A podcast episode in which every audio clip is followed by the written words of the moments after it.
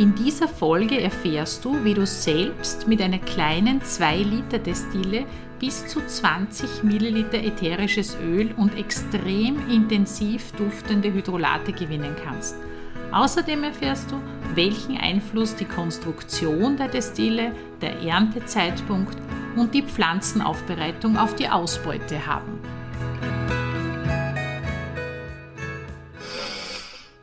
Hört, wie es duftet. Bei uns erzählen Menschen, die mit ätherischen Ölen, Hydrolaten und fetten Ölen arbeiten, wie sie Duft leben und erleben. Herzlich willkommen bei Duft im Gespräch, dem Podcast von aromainfo.at. Hallo und herzlich willkommen zu einer weiteren Folge von Duft im Gespräch. Heute geht es um die Herstellung von Hydrolaten und ätherischen Ölen. Viele von euch destillieren vielleicht schon selbst oder haben vor, das einmal auszuprobieren. Schnapsbrennen, das ist ja auch eine Destillation, kennt ihr wahrscheinlich, wenn ihr auf dem Land aufgewachsen seid. Ätherische, also flüchtige Öle werden hauptsächlich mit dieser Methode gewonnen. Das heißt, man entzieht einer Pflanze den Duft durch Destillation. Bei dieser Gewinnungsmethode entstehen zwei Produkte, viel Hydrolat und wenig ätherisches Öl. Im November vorigen Jahres habe ich auf Empfehlung bei einem Meister der Destillation einen Kurs besucht und war richtig positiv überrascht, dass wir dort mit einer 2-Liter-Destille nicht nur wenige Tropfen ätherisches Öl gewonnen haben, sogar milliliterweise abfüllen konnten. Es freut mich daher sehr, dass Diplomingenieur Dr. Helge Schmickel heute bei uns zu Gast ist und euch ein paar wertvolle Tipps geben wird, wenn ihr selbst mit einer 2-Liter-Destille ätherische Öle gewinnen wollt. Dr. Helge Schmickel ist Doktor der chemischen Chemie und hat Verfahrens-, Brennstoff- und Umwelttechnik studiert und er betreibt mit seiner Frau, die auch dieses Studium abgeschlossen hat, ein Unternehmen in Klagenfurt in Österreich, wo er sich auf diese Destillationstechnik spezialisiert hat. Lieber Helge, herzlich willkommen. Schön, dass du da bist und dir Zeit genommen hast. Danke für die Einladung und danke für das nette Gespräch, was hoffentlich jetzt kommen wird. Ja, ich bin überzeugt. Wenn es so wird wie der Kurs, dann bin ich schon sehr zuversichtlich. Okay. Äh, was bringt überhaupt einen Techniker dazu, sich mit ätherischen Ölen zu beschäftigen und sich auf diese Gewinnung von solchen Substanzen zu spezialisieren? Wie lange machst du das schon? Wie, wie bist du dazu gekommen? Ja, äh, da gibt's zwei Vorgeschichten. Die eine ist während des Studiums noch, hat ein Freund von mir, der ist Arzt und war damals in Afrika für Entwicklungshilfe tätig, mich angefragt, äh, wie man aus Abfallblumen ätherische Öle herstellen kann, weil die, die werden dort tonnenweise weggeschmissen, weil sie halt verblüht sind. Damals hatte ich keine Ahnung und habe mich damit nur rudimentär beschäftigt, aber das war mal mein erster Zugang, abgesehen jetzt vom Lehrstoff auf der Universität, weil da lernt man das ja auch, ganz am Rande und nur ganz wenig. Aber der, die Initialzündung für die ätherischen Öle Herstellung im kleinen Rahmen war bei uns, dass wir, das war schon im Jahr 2000 bei den Schnapsbrennseminaren beim Zitronengeist immer so einen Öltropfen oben gefunden haben.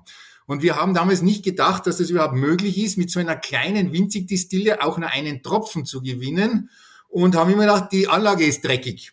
Aber es hat sich herausgestellt, dass das wirklich ätherisches Öl ist, ja, und das war die Initialzündung, da jetzt, ja, im wörtlichen Sinne weiter zu forschen, weiter zu probieren, weiter zu experimentieren und das Ergebnis war dann im Endeffekt eine eigene Konstruktion einer kleinen Destillationsanlage, die tatsächlich auch funktioniert und nicht nur Deko ist. Und die Kurse und das Buch und all drum und dran. Also das war, begonnen hat das Ganze noch einmal im Jahr 2000 im Rahmen der Schnapsbrennseminare. Das finde ich sehr lustig, weil ich habe auch im Jahr 2000 begonnen. Okay, okay.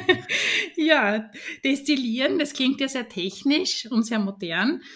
Es ist eine eigene Wissenschaft, wie ich mittlerweile weiß, aber ganz neu ist ja das Ganze nicht. Stimmt es, dass bereits in den Hochkulturen, wie zum Beispiel bei den Ägyptern, äh, diese Kunst des Destillierens bekannt war? Ja, äh, bei den alten Pharaonen angeblich hat man hier die Kunst des Destillierens schon gekannt aufgrund von reinen ätherischen Ölen, die man bei Ausgrabungen gefunden hat, vermutete man das. Nur so richtige Aufzeichnungen gab es nicht. Nachweislich ist es jedoch, dass die Chinesen bereits aus heutiger Sicht seit Jahrtausenden Jahren schon destillieren. äh, allerdings noch nicht mit unserer heutigen Form, mit Anlagen, Kessel und Kühler und Wasserkühlung.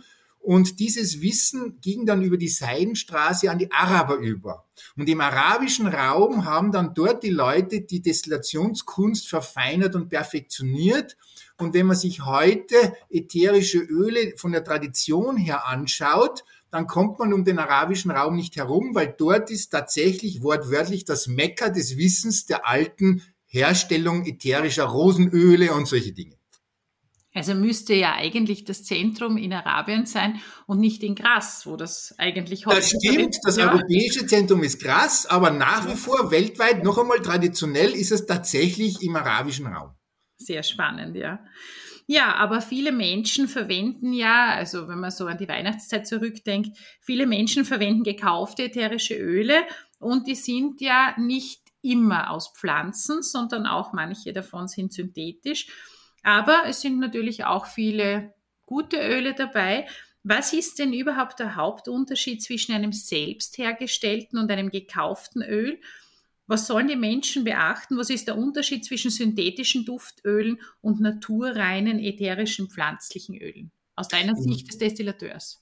Jawohl, ähm, bei einem äh, echten ätherischen Öl, so mal so zu nennen, aus, als Destillationsprodukt aus Pflanzen, handelt es sich um Naturstoffe. Das heißt, mit allen Gefahren, weil auch Naturstoffe können giftig sein, aber natürlich auch mit den ganzen Vorteilen, ähm, dass das halt biologisch ist, aus der Natur stammt und so weiter.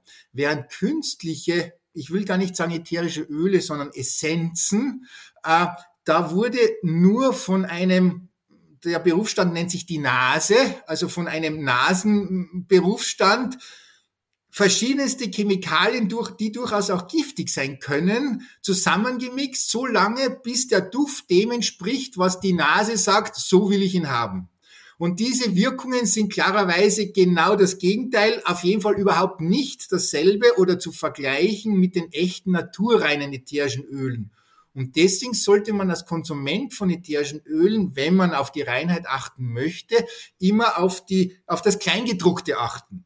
Wenn da nicht gelogen wird, ich gehe mal davon aus, da muss draufstehen, durch Wasserdampfdestillation gewonnen und 100% naturrein aus dem und dem. Und wenn das eben nicht vermerkt ist oder es ist vermerkt äh, Lavendelduft ohne das Wort ätherisches Öl, dann kann man davon ausgehen, dass das eine billige äh, Kopie ist, eine schlechte vom Duft her mit komplett anderen Inhaltsstoffen, die noch einmal zur Betonung auch teils giftig sein können und auch sind. Ja, sehr spannend. Also Lavendelöl, weil du es gerade ansprichst, zählt ja zu den meist gefälschten ätherischen Ölen, die es gibt. Nicht nur die Rose und nicht nur die ganz teuren Öle, sondern ich habe mal gehört, dass dreimal so viel echtes Lavendelöl weltweit verkauft wird, wie überhaupt produziert wird. Und wenn nur Lavendelduft draufsteht oder so, kann man eh schon davon ausgehen, dass da was nicht passt.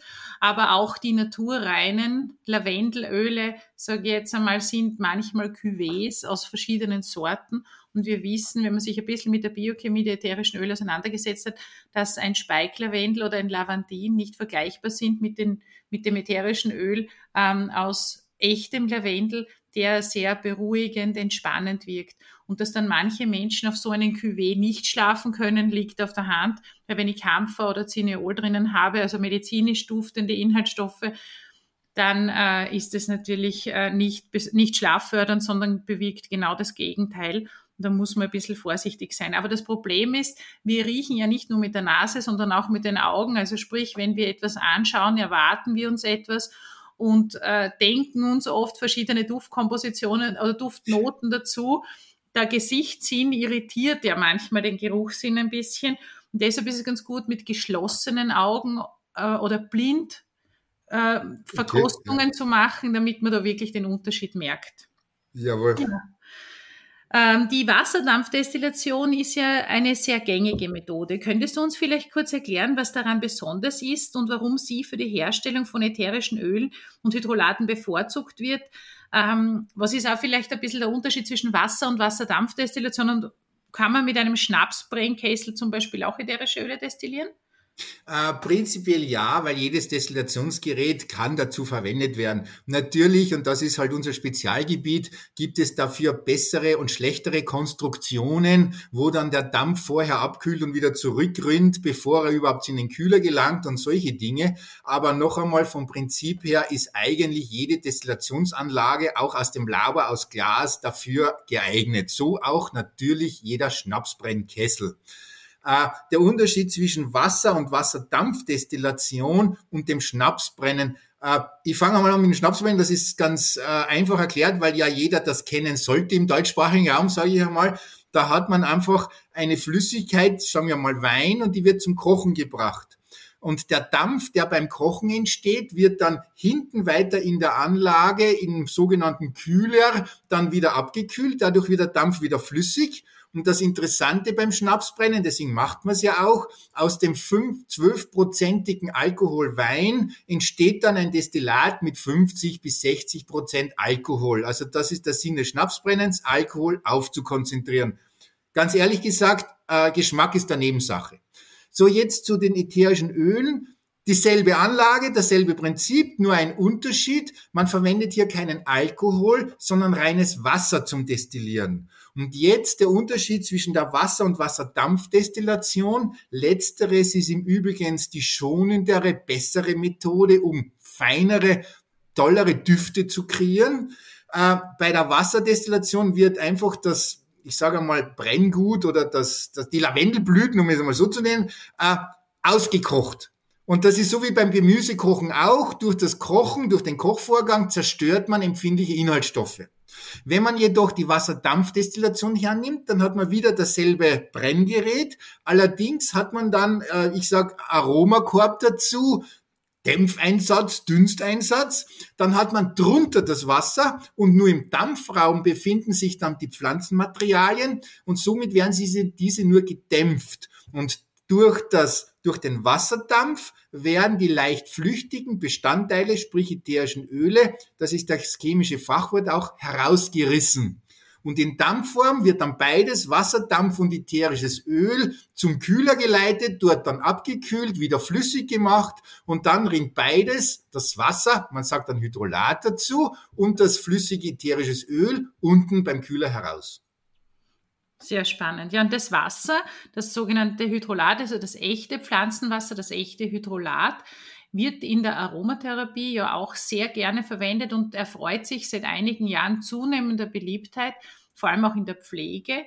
Als sogenannte sanfte Aromapflege werden diese Hydrolate eingesetzt, zum Beispiel zur Hautpflege oder als Basis, bevor man eine fette Substanz zum Beispiel aufträgt, damit man sich einen Emulgator erspart. Also wenn ich das Wasser, also das Hydrolat mit den pflanzlichen Wirkstoffen des Hydrolats, zum Beispiel Rosenhydrolat, aufsprühe und dann zum Beispiel Jojoba oder Mandelöl draufgebe, also getrennt auftrage, habe ich den gleichen Effekt. Es zieht die Feuchtigkeit mit ein und ich brauche aber keinen Emulgator für das Produkt an sich, das sonst eine Creme wäre mhm. wenn ich das Wasser und das Fett zusammenmischen würde.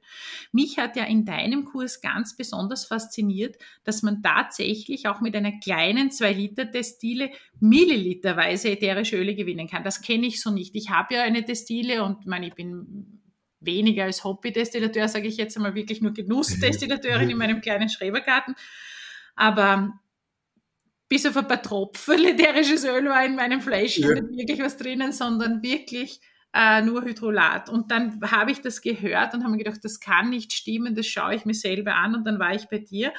Und dann hast du uns erklärt, dass das Pflanzenmaterial entsprechend aufbereitet werden muss und dass es bei Destillen große Unterschiede gibt, nämlich bei den Geräten selber. Zum Pflanzenmaterial kommen wir vielleicht dann noch später, aber du hast eine eigene Destille kreiert. Was macht den Unterschied zu den anderen Geräten, zu den günstigeren Geräten, zum Beispiel aus dem Lagerhaus oder was man so kriegt im Internet? Es gibt ja auch sehr bekannte Hersteller von Destillen, wo ich ja. auch meine eingekauft habe. Aber seit ich deine kenne, weiß ich, dass es hier einen großen Unterschied gibt. Was ist beim Kauf einer Destille zu beachten und was ist bei deiner anders? Ja, es ist so, ähm, dass im Endeffekt ist das die Konstruktion, äh, da geht es zum Beispiel um die Rohre-Durchmesser, also dort, wo der Dampf durchströmt, wenn das nicht breit genug ist, ähm, dann äh, wird der Dampf auf dem Weg durchs, beim Durchquetschen durch das dünne Rohr abgekühlt und kondensiert und rinnt dann wieder zurück. Das heißt, das ätherische Öl in Dampfform kann diese dünnen Engstelle nie überwinden. Und das sind eigentlich so die meisten größten Konstruktionsfehler, die wir natürlich, weil wir sind ja zu zweit, wie man zu zweit unsere Anlagen entwickelt, äh, sozusagen gedanklich schon mal behoben haben. Und dann haben wir natürlich dann auch Anbieter gesucht, sprich Kupferhersteller, die nach unseren Konstruktionsplänen unsere eigenen Destillen konstruieren und bauen. Und äh, ja, die Erfahrung seit 20 Jahren hat diese Theorie bestätigt, dass mit Abstand unsere Anlagen die größte Ausbeute pro Kilogramm Material ergeben als vergleichbare Anlagenprodukte, sage ich einmal. Und das, was uns stolz macht, dass sogar Forschungsinstitute und Universitäten unsere Anlagen kaufen, weil sie selbst mit Glasanlagen aus dem chemischen professionellen Laborbetrieb nicht diese Ausbeute wie unsere Anlagen eben äh, ähm, herausbekommen. Äh, natürlich, ich kann noch mehr auf Details in der Konstruktion eingehen, nur ich glaube, ähm, wenn man das erklärt, ist das schwieriger, als wenn man sieht. Aber noch einmal, es geht hier einfach um Rohrdurchmesser, um Höhe, um Querschnitt, auch die Konstruktion des Kühlers selbst, weil es gibt da Schlangenkühler, Kuppelkühler und so weiter. Und der macht bei so Kleinanlagen auch einen wesentlichen Unterschied. Natürlich, wenn man tausende Liter oder tausende Kilogramm Lavendelöl, ah, Entschuldigung, Lavendelblüten verwendet, dann ist die Konstruktion des Kühlers nicht mehr so entscheidend. Aber so wie du richtig sagst, bei zwei Liter Anlagen kommt es auf jeden Tropfen an und die Summe macht es dann, dass dann Milliliter draus werden und nicht nur Tropfen übrig bleiben. Ja, sehr, sehr spannend. Jetzt muss ich eine Zwischenfrage noch stellen, eine andere wenn mir das jetzt gerade eingefallen ist, warum hast du dich für Kupfer und nicht für Niroster entschieden? Ja, das hat auch historische Gründe, weil Kupfer nämlich sich positiv auf die Inhaltsstoffe auswirkt. Das wissen auch interessanterweise die Araber wieder sehr genau, obwohl die ja genau wissen, was äh, Niroster Stahl ist heutzutage verwenden sie für die allerteuersten und besten Öle immer noch die althergebrachten Kupferanlagen, weil sie einfach geruchlich ähm, merken, das sind kleinste Unterschiede. Den Unterschied, ganz ehrlich gesagt, merke ich persönlich nicht. Also ich bin keine Nase, aber wenn ein Profi Nase da riecht, merkt er, das ist ein Qualitätsöl aus einer Kupferanlage und das andere ist halt aus einer nicht so gut geeigneten Anlage mit einem falschen Material, sozusagen unter Anführungsstrichen falschen Material gemacht worden. Falsch ist da relativ, weil wenn man Industrieprodukte anschaut, wo es nicht auf die Qualität ankommt, dann ist selbstverständlich Niroster genauso möglich. Ich habe mal gehört, dass äh, Kupfer auch eine positive Wirkung auf die Haltbarkeit hat. Das stimmt, das ist richtig. Äh, viele werfen uns ja vor, dass wir Kupfer verwenden beim Schnapsbrennen, das sei ja giftig. Meine Antwort ist ja, das ist richtig, wenn sie ein Schimmelbild sind. Für Menschen ist Kupfer jedoch in kleinsten Mengen essentiell. Das ist ein, ein, ein, ein Spurenelement und ohne dieses Spurenelement Kupfer könnten wir nicht überleben. Das heißt, wir Menschen leben mit Kupfer in kleinen Mengen und für Schimmelpilze und diese ganzen Dinge, die wir nicht wollen, sind, ist Kupfer dann äh, giftig. Das heißt für uns als Menschen ein Vorteil. Das, genau. Also ich, ich habe also ich kann das auch nur bestätigen, also ich sehe das auch ganz gleich und das ergeben auch meine Recherchen genauso wie du das sagst. Und ich denke, es ist trotzdem wichtig, dass man den, den Leuten auch mitgibt, das tust du eh, ähm, bei der Bedienungsanleitung zum Beispiel auch bei den Kupferdestilen, dass man diese Destile richtig pflegt, dass kein Kupferspan entsteht, weil der ist auch wieder richtig. giftig. Also das ist Türkise, wenn sowas Türkises entsteht, dann wäre das ganz schlecht.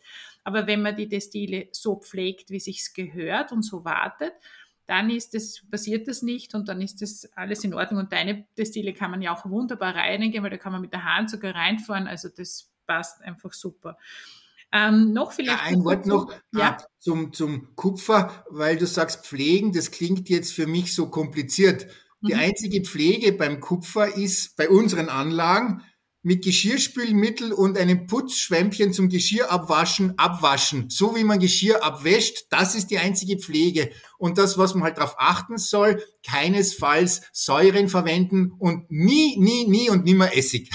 Ja, und auch nicht stehen lassen, so dass irgendwo sich Pfützen bilden. Richtig, ganz genau. genau, ganz schön genau. austrocknet, genau. Dankeschön, ja, das war eine wichtige Ergänzung ja. auch, ja. Ist nicht kompliziert. Genau. Gut. Ähm, ja, im Internet und in verschiedenen Kursen wird ja auch immer wieder kommuniziert, dass man mit einer Espresso-Maschine, diese italienischen, die man so zusammenschrauben ja. kann, diese silbernen, oder mit einem Kochtopf destillieren kann. Stimmt das? Kann man das hier, kann man mit sowas auch ätherische Öle gewinnen oder nur Hydrolate oder wie schaut das aus mit der Espressomaschine? Ja, da müssen wir jetzt unterscheiden zwischen Kochtopf und Espressomaschine. Zuerst die Espressomaschine. Was passiert hier genau? Weil das wissen ja viele nicht so, weil man schaut ja kaum ins Innere, man trinkt den ja nur. Äh, hier wird Wasser erhitzt und durch zum Kochen und durch den Druck beim Wasserdampf wird dann das heiß kochende Wasser durch eine Lage Kaffeepulver hindurch gepresst mit Gewalt. Das heißt eigentlich jetzt ähm, frei übersetzt, man macht hier einen Tee, wenn man statt Kaffee Kräuter hineingibt. Dann haben Sie einen intensiven, bitter schmeckenden Kräutertee geschaffen.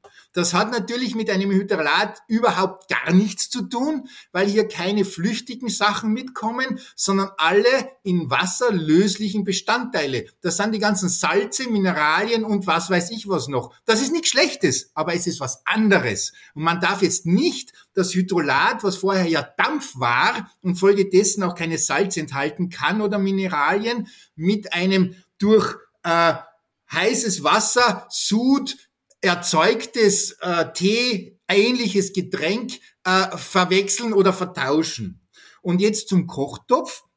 Beim Kochtopf kann man, wenn man einen Druck, Schnelldruck-Kochtopf, wie nennt sich das Ding? Dampfdruck, ja. na, äh, Schnelldruck-Kochtopf, zum Kartoffelkoch. glaube ich, hat der bei uns geheißen, aber das ist die Marke wahrscheinlich. Ja, eben, das ist ja die Marke, deswegen wollte ich das jetzt extra nicht sagen, aber kurzum, äh, einen, einen Druckkochtopf verwenden und dort dieses Überdruckventil, wenn man das austauscht, das ist in unserem Buch sehr genau auch beschrieben, äh, gegen einen langen Schlauch mit einer Verbindung zu, von mir aus einem Kühler, aber es kann auch ein langer Schlauch sein, dann hätte man auch ein sehr, sehr, sehr einfaches Destillationsgerät geschaffen, weil hier befindet sich ja dann auch beim Betrieb Dampf, der dann im Rahmen des Durchfließens durch den Schlauch abkühlt, kondensiert und wieder flüssig wird.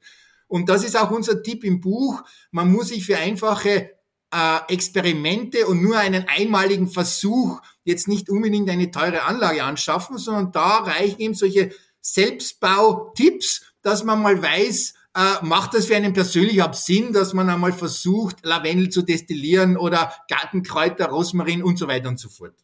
Ja, wenn du jetzt, danke, das ist ja sehr, sehr gut erklärt gewesen, also diese, diese Unterschiede hier.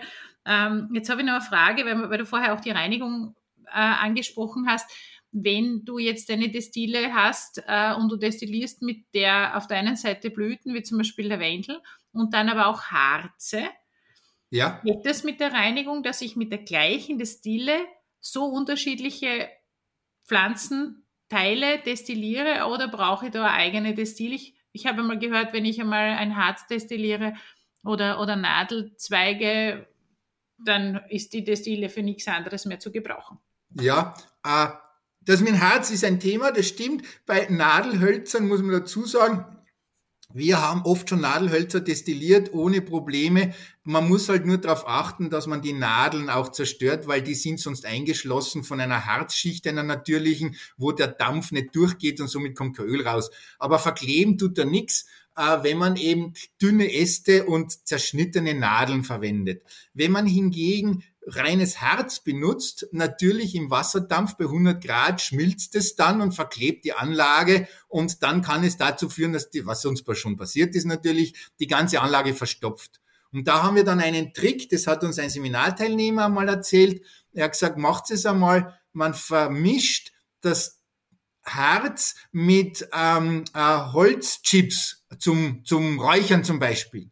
Und diese Holzchips saugen dann ähm, das ge äh, geschmolzene Harz dann auf und somit kann die Anlage nicht mehr verkleben. Und mit dieser Methode haben wir, das hast du ja eh beim Seminar gesehen, wir haben ja Beispiele durchgegeben, schon sehr viele verschiedenste Harze bis zu Weihrauch und auch Bernstein haben wir versucht, äh, quasi zu destillieren. Also das klingt sehr gut mit diesem Trick, mit diesem Vermischen von diesen äh, ähm, ähm, Holzplättchen, also die Holzchips zum Räuchern.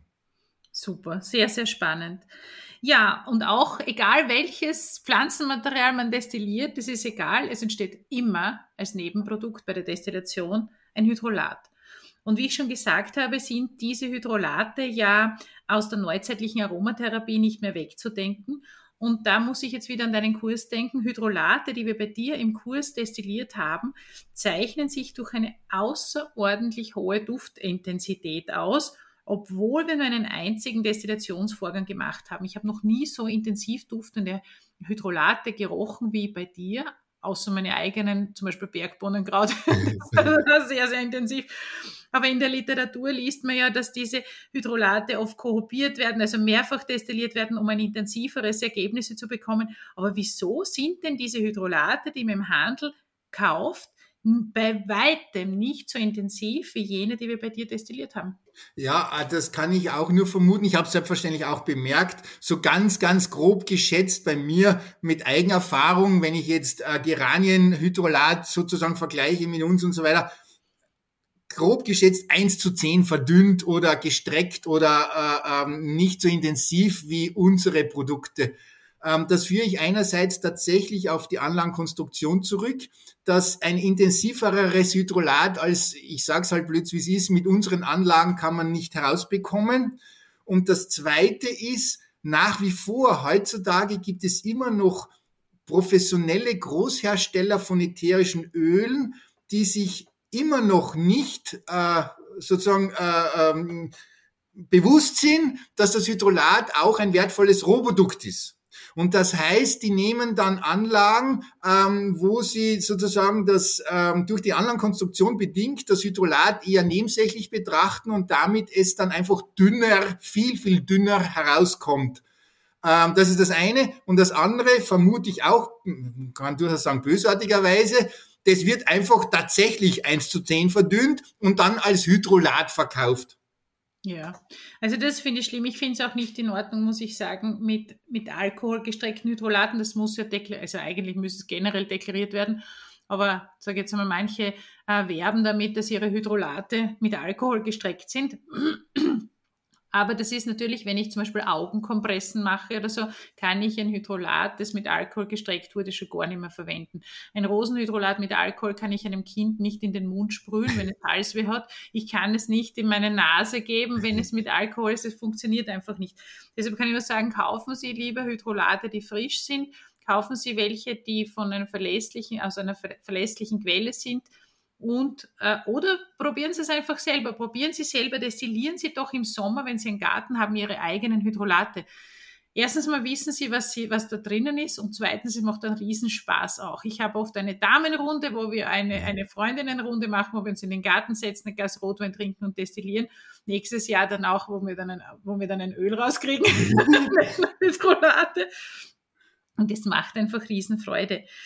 Ja, apropos Hydrolate, wenn ihr wissen wollt, wie Hydrolate wirken, wie man sie zur Speisenzubereitung, zum Beispiel als Speisenparfum, das ist auch eine schöne Sache. Man kann ja diese Hydrolate in ein Glas sprühen, mit Wasser auffüllen oder mit Saft auffüllen oder einen Cocktail machen äh, oder über Speisen sprühen. In Dubai ist ja das total üblich mittlerweile. Statt Salz und Pfeffer gibt's nicht, also es gibt nicht nur Salz und Pfeffer am Tisch, sondern auch Speisenparfums in der ha Haubenküche, einen schönen Flakon am Tisch. Und da sind Hydrolate natürlich prädestiniert dafür. Also man kann die Hydrolate für Speisenzubereitung, für Kosmetika, für medizinische Zwecke einsetzen. Informationen dazu findet ihr in unserem Online-Kurs Fette, Pflanzenöle und Hydrolate. Also da gibt es auch wichtige Informationen zu den fetten Substanzen, wie zum Beispiel Schwarzkümmelöl oder Arganöl und eben auch zu den Hydrolaten. Und den Link dazu, den findet ihr in unseren Show Notes. Liebe Helge, du hast uns sehr gut erklärt, was man beim Kauf einer Destille beachten sollte.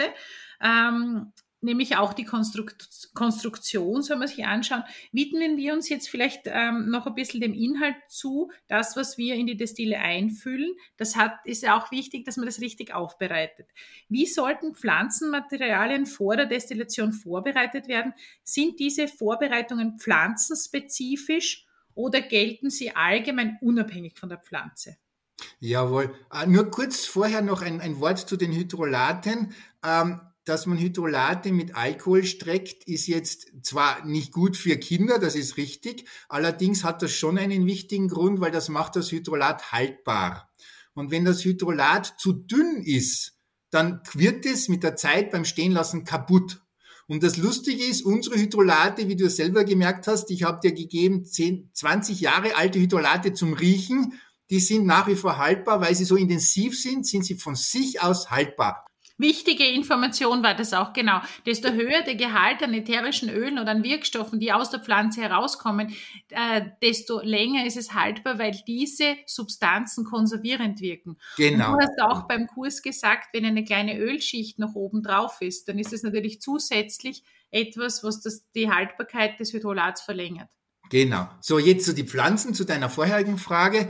Äh, selbstverständlich muss man die Pflanzen entsprechend vorbereiten. Äh, als Beispiel bei uns, wir haben einmal Latschenöl destilliert, be beziehungsweise versucht zu destillieren und haben keinen Tropfen herausbekommen. Schlichtweg, weil wir damals noch nicht wussten, dass man die Nadeln kaputt machen muss von Nadelbäumen. Kurzum, man muss das Material so klein wie möglich zu, zuschneiden, häckseln, mit der Mullinex bearbeiten und so weiter, dass eben die Oberfläche, die Angriffsfläche für den Dampf möglichst groß ist und somit möglichst viele flüchtige Bestandteile herausgerissen werden können. Äh, dann ist es auch wesentlich für viele Pflanzen, dass man sie vorher antrocknet. Das ist zum Beispiel bei Geranie der Fall. Oder es macht auch den Duft von Lavendel sinnlicher und betörender, wenn man getrocknete Lavendelblüten statt frische verwendet. Also ähm, solche Kleinigkeiten machen sich dann doch wieder auf die Qualität und die Beschaffenheit der ätherischen Öle aus generell so klein wie möglich zusammenschneiden und je nach Pflanzenart unterschiedlich, entweder vorher trocknen, es muss aber nicht sein, hängt davon wieder ab, was wir machen. Minze ist zum Beispiel umgekehrt, da sollten Sie wieder frische Minze verwenden, sonst haben Sie eher einen heuartigen Geruch. Aber noch einmal, das ist von der Pflanze sehr spezifisch und unterschiedlich und ich kann unser Buch nur zum dritten Mal erwähnen. Da haben wir natürlich viele verschiedene Pflanzensorten einzeln beschrieben und dort auch beschrieben, wie man damit umgehen muss, damit man auch ein entsprechend gutes Produkt als ätherisches Öl und Hydrolat herausbekommt. Ja, das glaube ich, das ist eben ganz wichtig, dass man das entsprechend ähm, aufbereitet.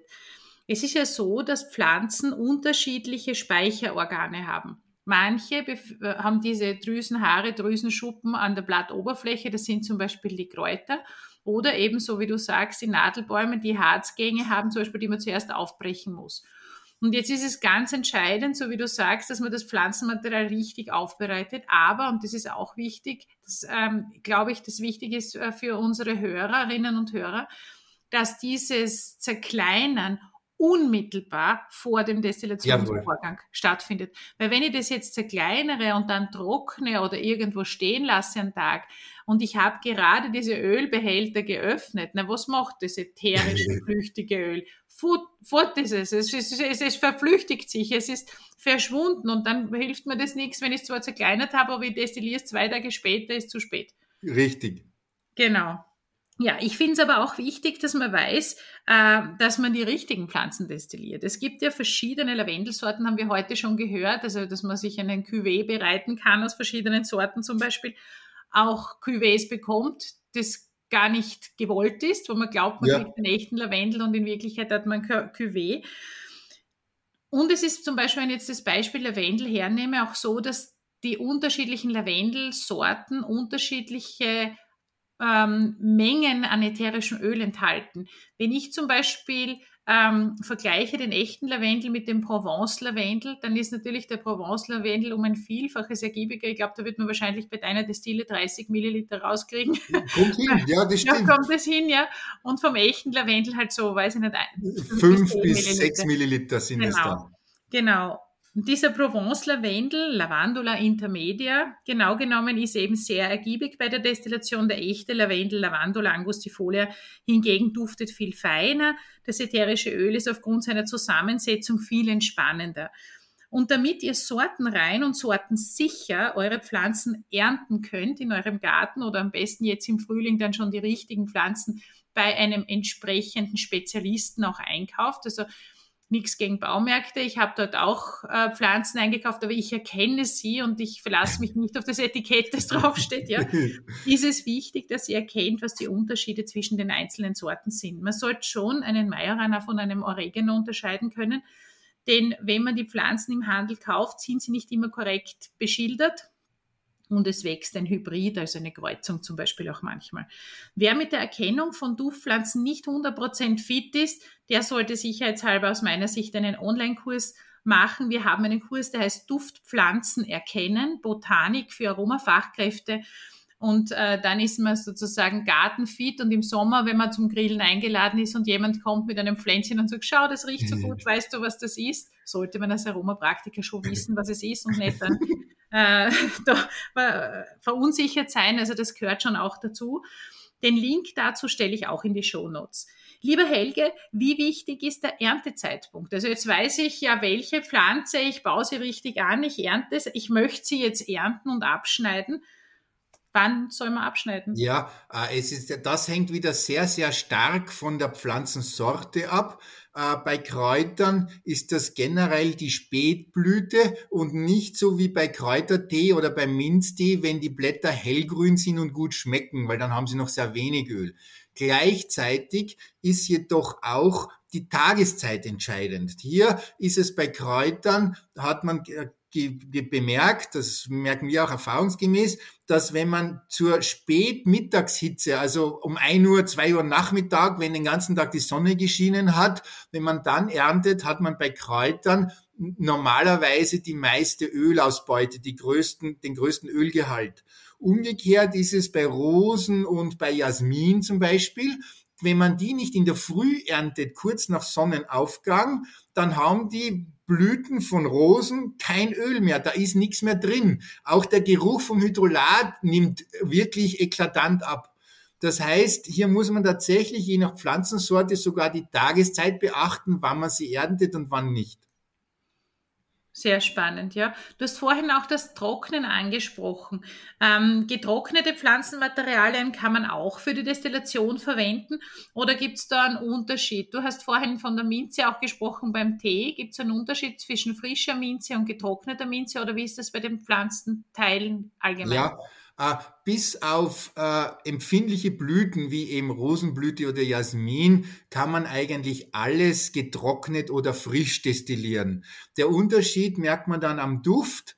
Ähm, es ist bei Lavendel ist es so, dass der getrocknete Lavendel einen schwereren, sinnlicheren Duft erzeugt, als wenn man den frisch destilliert. Der ist dann noch grün und unreif, sagt man dazu. Äh, bei Minze ist es so, dass da gehen die Meinungen auseinander. Da sagen viele, im frischen Zustand riecht er besser. Aber meine Meinung ist, als Chemiker jetzt, äh, als chemischer Sicht, es ist beides sinnvoll zu destillieren. Es hängt nur von der Anwendung ab, was man eben machen möchte. Kurzum, der persönliche Geschmack und der persönliche äh, vor, äh, ähm, vor, wie sagt man da hier, die, die, die persönliche Vorlieben, was man hat, welchen Düft man lieber haben möchte, ist einmal die getrocknete Variante und einmal die frische Variante sinnvoller. Aber dazu sagen, immer pragmatisch sein. Wenn man so viel aberntet an einem Tag, dass man das alles nicht mehr an einem Tag verab, verarbeiten kann, weil man kann frisch geerntete Materialien nicht lagern, außer man trocknet sie. Wenn man sie so liegen lässt und bis morgen wartet zum Destillieren, ist das Öl durch die Fermentation des Pflanzenhaufes im Inneren kaputt, zerstört, da ist nichts mehr drin. Und deswegen, auch wenn man jetzt sagt, naja, ich hätte lieber die frische Variante, wenn Sie halt so viel Destil ach, geerntet haben, dass Sie sagen, Sie werden an einem Tag nicht mehr fertig, dann überlegen Sie sich vorher schon, wie Sie sie richtig trocknen. Weil noch einmal getrocknet geht normalerweise bei jedem Pflanzenmaterial auch zu destillieren.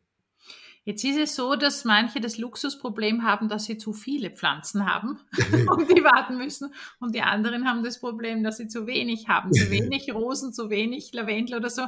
Wie sieht's aus? Wie kann ich diese, wie, wie kann ich, was kann ich tun, wenn ich nicht an einem Tag genug ernten kann, um äh, meine Destille zu befüllen, wenn ich drei, vier, fünf Tage warten muss? Ja, äh, da ist es auch wiederum, entweder das Trocknen bietet sich an, dass man so viel Material gesammelt hat, dass man getrocknete Anlage, weil das ist wichtig für die Ausbeute und auch für den Ölreichtum dass man die Anlage voll macht. Man sollte nie eine Anlage halb befüllen, weil dann hat man irrsinnige Verluste, sowohl im Duftverhalten als auch in den Millilitern.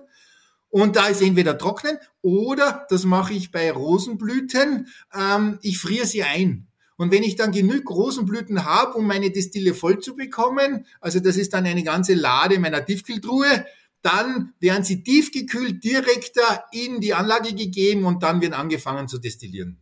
Sehr spannend, ja. Ja, wer sich das jetzt nicht alles gemerkt hat und noch tiefer in die Kunst des Destillierens ätherische Öle und Hydrolate eintauchen möchte, der kann sich das Buch, das Helge schon angesprochen hat, Ätherische Öle selbst herstellen von Helge Schmickel und seiner Frau Bettina Malle kaufen oder natürlich einen Kurs bei Helge absolvieren. Beides kann ich wirklich wärmstens empfehlen. Ich habe das Buch, ich habe den Kurs gemacht. Ich werde selbstverständlich den Link zum Buch in die Shownotes stellen und auch den Link zur Website, äh, wo es die Kurse gibt, ähm, hineinstellen. Lieber Helge, vielen herzlichen Dank für die wertvollen Tipps. Wie kann man dich, wie ist es dir am liebsten, dass man dich erreicht, wenn man noch Fragen hat? Ja, vielen Dank für die Einladung. Nach dem Nachtrag noch einmal. Äh, ja, am besten per E-Mail. Äh, äh, wird wahrscheinlich in den Shownotes erscheinen. Ich kann es trotzdem sagen, schmickel.ätherischesöl.at und das ist einfach zu merken, wenn Sie unsere oder wenn man unsere Homepage sucht oder sich das nicht merkt. ätherischesöl.at, das war's. Und AE und OE geschrieben, wie man es halt im Internet so macht. Und da sind wir dann auf unserer Homepage und da können Sie sich dann weiterklicken. Super, perfekt. Ich glaube, das merken sich unsere Zuhörer. Gut, in diesem Sinne möchte ich mich noch einmal ganz herzlich bedanken bei dir und bei allen unseren Zuhörerinnen und Zuhörern. Bis zum nächsten Podcast und eine dufte Zeit. Alles Liebe, eure Ingrid Kahner.